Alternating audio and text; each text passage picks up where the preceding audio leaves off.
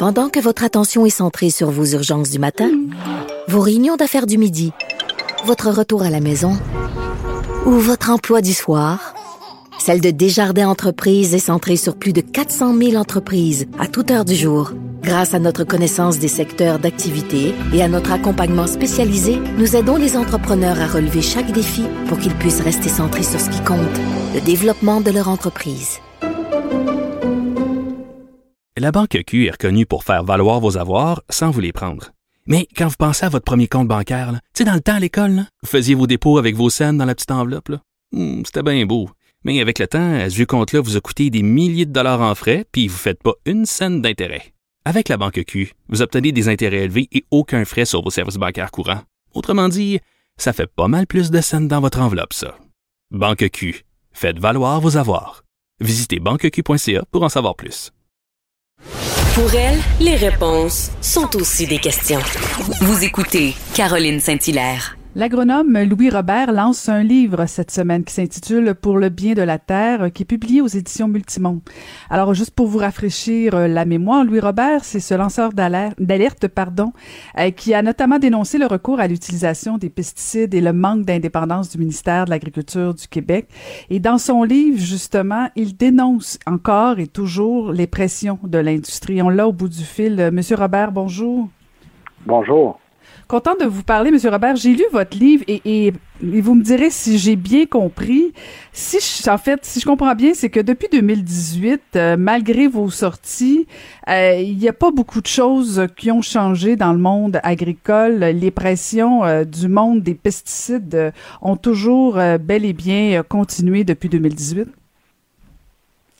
Oui, évidemment, beaucoup d'événements relatés dans le livre sont antérieurs à 2018 et euh, ils ont ce sont tous des manifestations d'ingérence, si on peut dire, des intérêts commerciaux et corporatifs, mais euh, ils sont pas tous pareils. Puis depuis 2018, d'autres se sont euh, se sont produits aussi, mais qui sous, différentes formes.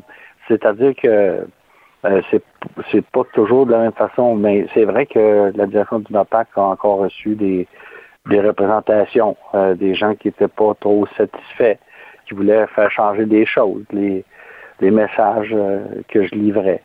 Mais euh, et puis aussi, surtout ce qui ce qui ressort en termes de statu quo, c'est que encore en 2021, par exemple, les champs de maïs et de soya vont recevoir pour une majorité d'entre eux une application d'insecticide dont la recherche a démontré l'inutilité. Donc, euh, c'est aussi une manifestation de statu quo. Autrement dit, euh, on ne prend pas les moyens pour vraiment faire des progrès qu'on pourrait, qu'on pourrait atteindre rapidement si on mettait en pratique euh, les résultats de la recherche. Et, c'est quand même euh, surprenant parce que bon, avec ce que vous avez connu, bon, votre congédiement, votre les excuses et tout ça, euh, on aurait pu penser que les Québécois en général auraient été sensibilisés à toute la question agricole. Et, ce qui est intéressant dans votre livre, c'est que bon, premièrement, c'est un cours accéléré sur le monde agricole un peu. Euh, on, vous, vous expliquez bien l'état des lieux, les joueurs en, en, présence. puis en même temps, je vous avoue que ce que j'ai apprécié, bon, je sais vous êtes un expert, moi j'en suis pas une du tout, alors euh, je, vous l'avoue. Euh, mais c'était particulièrement accessible comme livre et vous n'êtes pas un dogmatique. Vous dites, euh, vous dites dans votre livre euh, que, que vous, vous prêchez pas nécessairement pour une culture biologique mur à mur. Euh, vous voulez pas non plus euh, blâmer les producteurs agricoles. vous, vous exposez dans le fond différentes façons qu'on pourrait améliorer l'agriculture et, et, ça, ça fait du bien aussi parce qu'on aurait pu s'attendre, Monsieur Robert, que vous soyez davantage dogmatique, mais c'est pas ça du tout qui ressort de votre livre.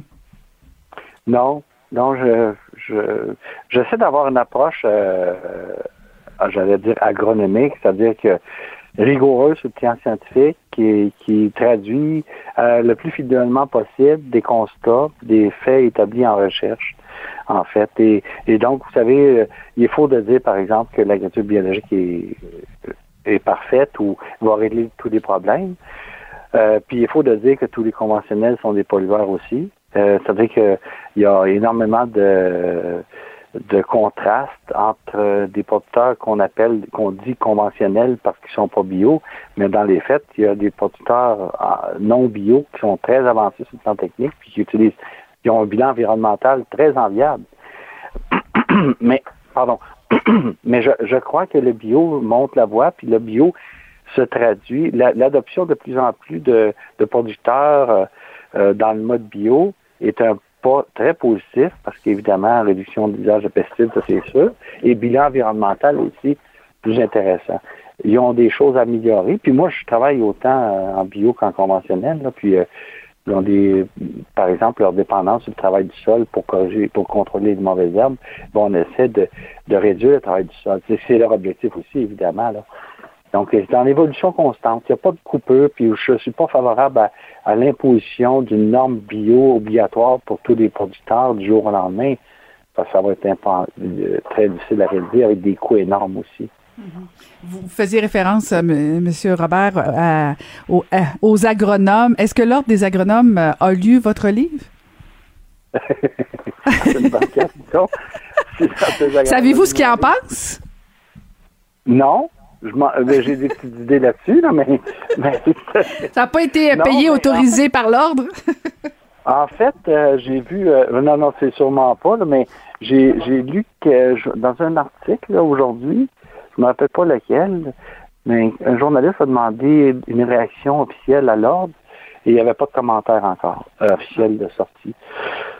Mais euh, je suis sûr que plusieurs agronomes l'ont lu. Est-ce que des, les dirigeants, les, employés et dirigeants de l'Ordre des agronomes l'ont lu, des membres du conseil d'administration? J'imagine que vous aussi, mais euh, j'ai pas entendu de réaction encore.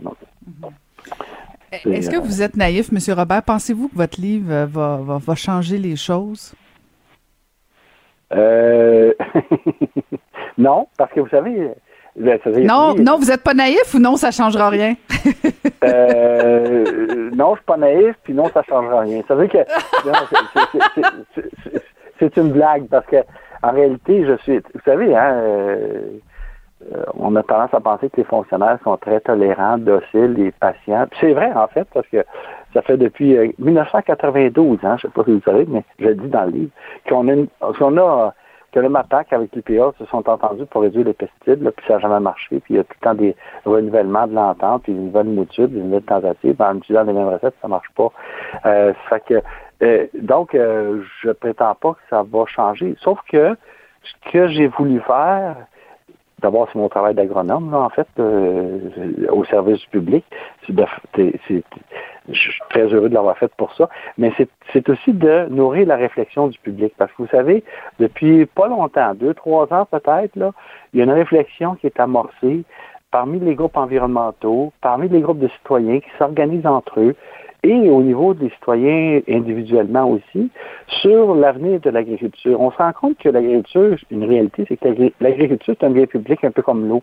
Et que le citoyen a un mot à dire dans ce qu'il va mettre dans son assiette, comment les, aliments vont être produits. Il a un mot à dire, puis il n'est pas assez écouté. Et, et, je sens que c'est en bouillonnement présentement, puis je sens que présentement, on essaie, on est en train d'imaginer l'agriculture qu'on va avoir dans 30, 40 ans. Et, je, propose ma modeste contribution sous la forme de ce livre-là à la réflexion des gens, pour ceux qui s'intéressent, et la réception à date est très positive dans ce sens-là. Ça va nourrir la réflexion, ça va, ça va établir les faits aussi, je pense, parce qu'il y a des, fausses croyances parmi le public aussi au sujet de l'agriculture. Et, ça va, ça va aider, j'espère en tout cas, ça va aider. Dans ce sens-là que je vois mon livre, moi. Mm-hmm. Et, ce qui est intéressant, c'est pas, on sent pas du tout la vengeance. Et vous avez raison, Monsieur Robert, de dire que euh, il faut qu'on s'intéresse un petit peu plus au monde de l'agriculture. Puis et c'est toujours euh, fascinant quand même qu'on qu'on s'intéresse peu à ce qu'il y a dans notre assiette, d'où ça vient, comment c'est fait. Euh, et je pense que votre livre répond bien à ces questions-là. Alors merci beaucoup, Monsieur Robert. Je rappelle que vous venez de publier un livre pour le bien de la terre, publié aux éditions Multimonde. Merci infiniment, Monsieur Robert. Merci à vous. Bonne fin de journée.